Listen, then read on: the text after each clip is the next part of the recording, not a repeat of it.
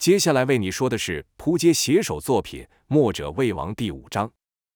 转过天来，姚十八开始全镇的找，县人就问有没有看到一个道士带着一个小孩。有人说了，在西边好像有见过。他赶忙往西去，到了西边却没看到人。又有人说在北边好像有这两个人。姚又跑到北边去，可还是没找着。但姚没有停下脚步，他持续的问，不断的找，终于让他找到了冯继子与童风二人。姚赶忙跑上前，拦住了两人，边喘边说：“我需要你们帮忙。”冯继子诧异，问道：“你要我帮什么忙？”姚十八道：“我听说你会做丹药，那种能治百病、起死回生的仙丹，是真的吗？我不跟你白拿。”我有钱，我跟你买。冯继子道：“这世上哪有起死回生的丹药？”姚十八道：“那治病的呢？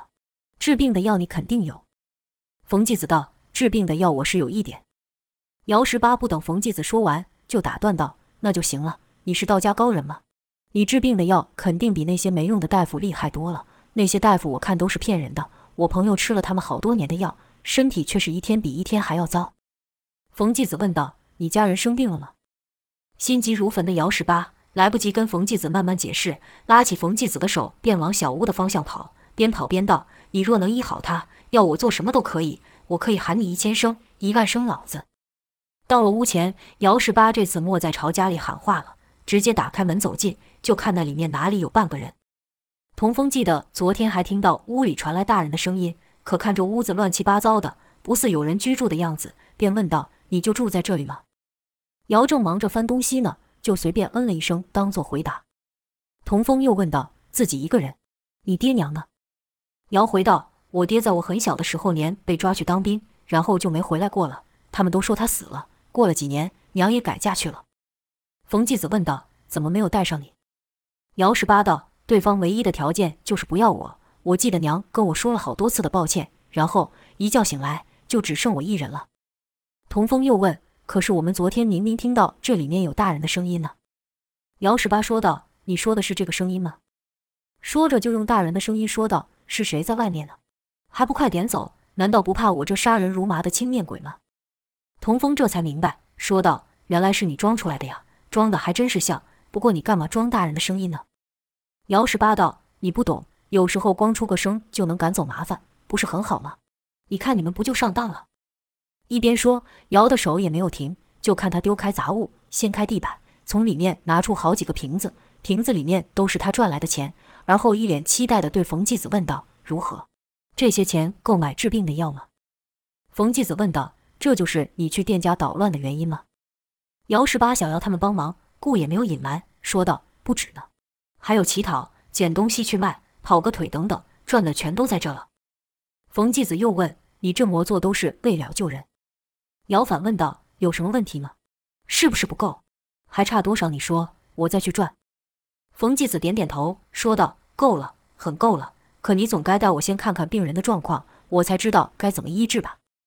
姚十八一拍脑袋说：“我都忘了，看病都是先问诊才能开药。我们现在就去。”姚十八又急急忙忙带着冯继子二人跑到了古小月家，这次不爬墙了，直接从大门要进，守门的自然要拦，问道：“姚十八。”你要干嘛？带的是什么人？姚十八道：“滚开！我是带大夫来给小月看病的。”守门的喊道：“今天不行，你不能进去，今天不能胡闹。”说着就出手要拦。姚十八想都没有想，就使出了冯继子昨天教他的招式，一个矮身躲过，跟着一掌推在其腰间上，将那守门的推倒，说道：“跟你说了，我不是来胡闹的，我是真的带了高人来给小月看病的。”守门的倒在地上，依旧在喊：“你听我说。”小姐她，你等等。姚十八哪里管他要说什么，拉着冯继子是直奔大厅。一进去就看许多人脸色哀丧，有好些人还在拭着泪。平常这些人要见到他，肯定是要先开口大骂，可今日却没有一人理他。姚十八突然有一种不祥的感觉，问道：“你们哭什么？小月呢？”莫人回答他。姚十八拉着一个人问道：“喂，你哭什么？小月呢？”那人只是摇头。姚十八心里更急。又去向一人问道：“你们说话呀？”那人只是不答。问着问着，姚自己也急出了泪。守门的此时也赶过来，这次他可是抓住了姚，说道：“但我求你了，今天别来闹。”姚十八叫道：“那你快告诉我发生什么事儿？这些人到底在哭什么？”守门的也急了，说道：“他们在哭小姐，小姐昨晚病逝了。”姚十八听到，如遭雷劈，呆了一会，又道：“不可能，绝对不可能！你想骗我？昨天我才看过他，他还好好的。我带了大夫，不，不是大夫，是神医。我真的不是来闹的，是来给小月治病的。你快带我去见小月。”守门的见姚十八说不听，一个巴掌打去，骂道：“叫你别在这捣乱！”姚十八这次却似不知闪避，受了此一下，但他像是毫无感觉般，仍哀求道：“不可能！你让我看一眼小月，小月不可能会死的。”这时，有一中年人出来说道：“阿全，放开他吧。”说话的正是古小月的爹古元，古老爷。就看他两眼红肿，像是哭了整夜。姚十八忙道：“古老爷，我不是来胡闹的。”你看，我带了高人来给小月看病，你知道他是谁吗？他是道家的冯继子，很有名的，你肯定有听过吧？若是以前，但凡听到有大夫来帮小月看病，古元必是热情款待。可现在只是淡淡的对冯继子说道：“多谢道长来这一趟。”姚十八突然跪倒，气道：“古大人，求你让我见一见小月。”古元赶忙将姚扶起，道：“我知小月和你很好，我带你去吧。”古元便领着姚十八等三人朝内屋走去，就看一厢房外站了好些仆人。有一仆人见古元来，便屈步上前说道：“老爷，你刚走，夫人就又晕过去了。”古元赶忙进屋，就看一妇女趴在床边，一手还紧握着小月。此女乃小月之母古夫人。古元立刻将古夫人抱起，冯继子也上前探视，一把脉，说道：“夫人是伤心过度，加上一日未进食，体力不支晕了过去，休息一下就好了。”古元道。是啊，小月就这样走了，谁能接受呢？不过每次看她发病时那咬牙痛苦的模样，我我又希望她能早些解脱，少受些折磨。冯继子安慰道：“死是另一种生，小姐经没了病痛，回归于自然中，未尝不是一种解脱。”古元是一阵沉默，毕竟不是每个人都能将生死之事看得如此淡然。姚十八看着床上的小月，喃喃道：“起来，起来，阿你。”喊了几次，小月都没有反应。姚十八续道：“你不可能这么简单就被病魔给打败，你可是古小月呀！你说过要去完成你的传奇，让世人传颂古小月传奇，难道你忘了吗？起来呀！我求你起来！你不是说每次都能挺过去的吗？怎么这次就不行了呢？”姚十八说的声音不大，可字字真切，即便是铁石心肠的人听了也要流泪。童风虽然不认识古小月，但听到此也忍不住哭了起来。古元安慰道：“十八，小月很高兴交你这个朋友。”他走了，他以后不会再被病痛折磨了。古元原本想说小月走得很安详，可一瞥眼看到小月手臂上还留着那触目惊心的抓痕，便说不下去。姚十八对冯继子哀求道：“你有起死回生的办法吧？仙丹灵药，只要你救回小月，我这辈子甘愿替你做牛做马，只求你救小月一救。”冯继子想说，这世上哪有什么起死回生的丹药？可看姚已经够悲伤了，便不忍说破。姚十八见冯继子莫回话，便又说道：“不然这样，有没有什么法术能将我的命换给他？转命易魂法、换身术呢？”一连说了好几个他从凤鸣轩听来故事中的法术。冯继子道：“哪里有这种东西？”古元深呼吸一口气，强硬地止住了杯，一手搭上了姚的肩上。姚氏再也忍不住，瘫在地上大哭了起来。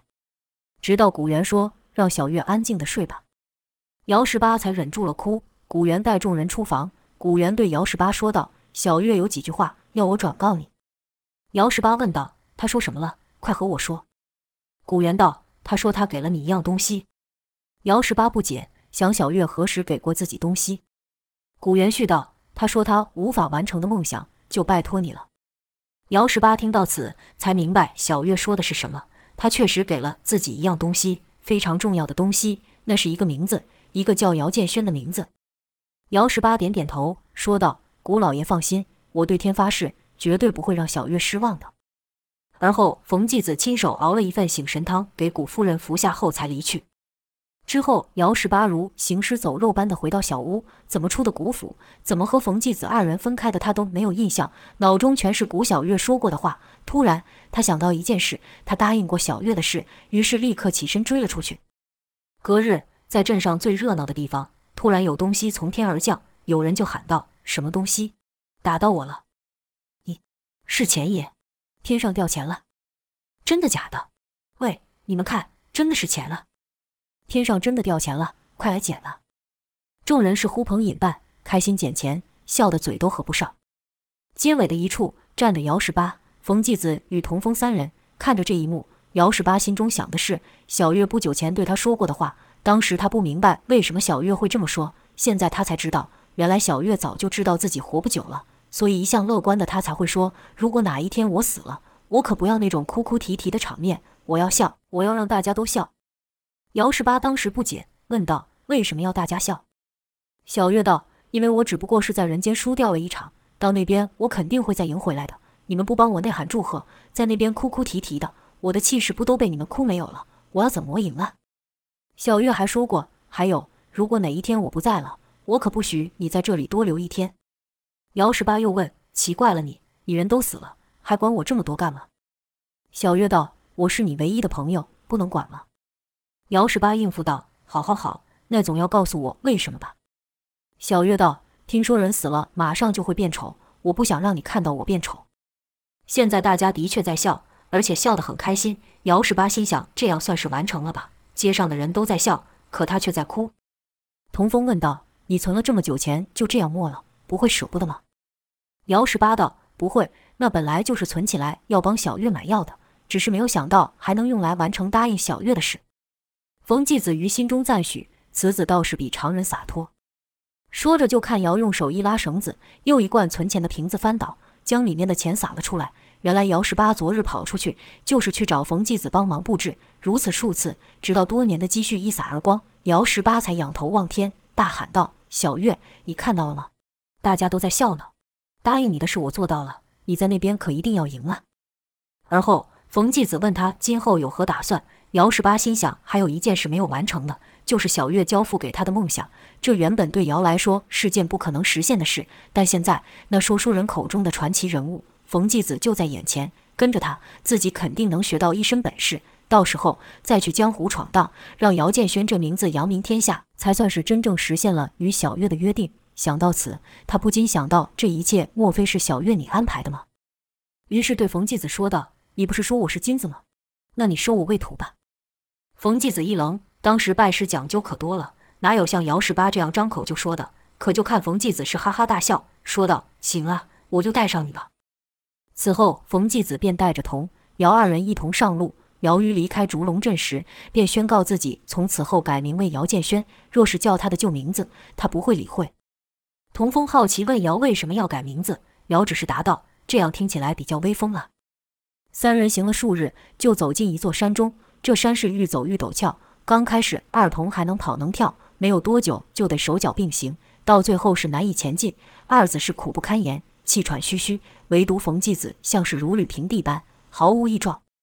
姚建轩沿途不断问道：“到底还有多远呢？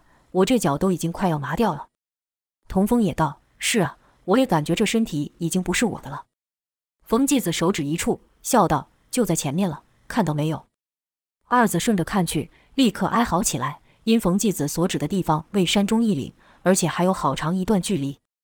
摇头想道：“既然还这么远，就休息一下吧。”童风也附和道：“对呀，看起来今天是不可能到的了的，不如休息一下，明天再走吧。”冯继子故作忧愁道：“歇一下是没有问题，但如果太阳下山前我们还没有离开这里的话，可就不妙了。”姚问道：“怎么个不妙法？难道这山还会吃人吗？”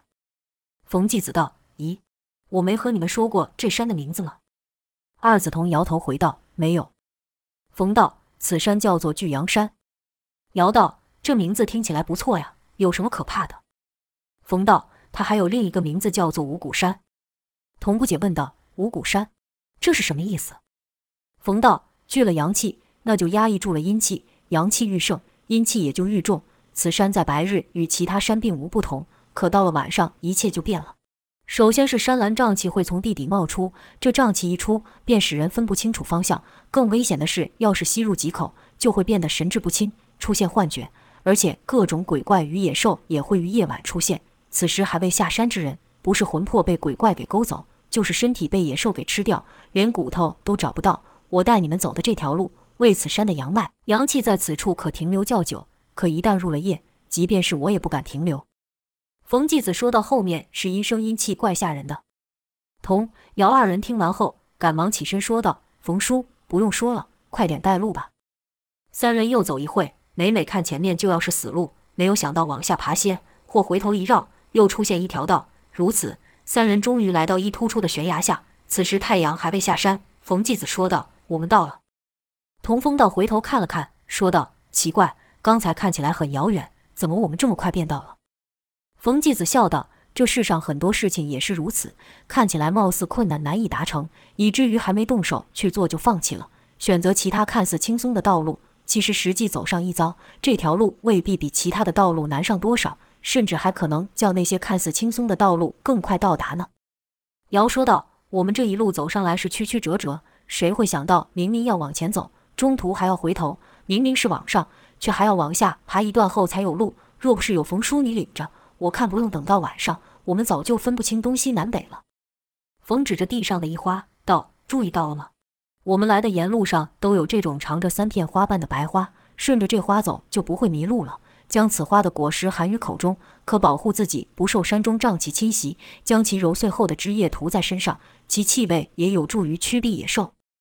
瑶又道：“不用这么麻烦，我看这里除了冯叔你之外，也不会有其他人来了。”话还没说完，就听到头上传来重物行走之震动，有人喊道：“新人回来了！”跟着就现一个黑影如乌云般飘来，砰的一声，一人跳下。此人身材极为高大，就连冯继子在他旁边也不到其胸口。见巨人到来，冯继子反而亲切地说道：“大牛，一阵子不见，是不是又长高了呀？”大牛傻笑道：“大牛没有长高。”而后对着童姚二人说：“我偷吃了好多东西，可是仙人没有看到，他都不知道。”呵呵。二子心想：“你现在讲出来，不就露馅了？”大牛说完，才意识到没有看过两人，吓了一跳，问道：“哎，你们是谁呀？怎么会在这？”跟着又对冯继子抱怨道。猴子又来偷水果了，仙人快帮大牛赶跑他们。二子互看一眼，心里都想：这人说话怎么颠三倒四、愣头愣脑的？冯解释道：“大牛他们不是猴子，是人。”大牛疑惑地看着二人，道：“什么？他们不是猴子吗？”尧回道：“你才是猴子。”大牛眉头一皱，颇为认真地想了一会，然后道：“我不是猴子，你是。”尧觉得好玩，又回：“我不是，你是。”大牛又想了一会，说道：“我不是，你才是。”尧还想闹下去，冯继子道：“好了好了，别玩了，上去吧。”尧抬头看，这悬崖光秃秃的，根本无处攀爬，疑惑说道：“上去？”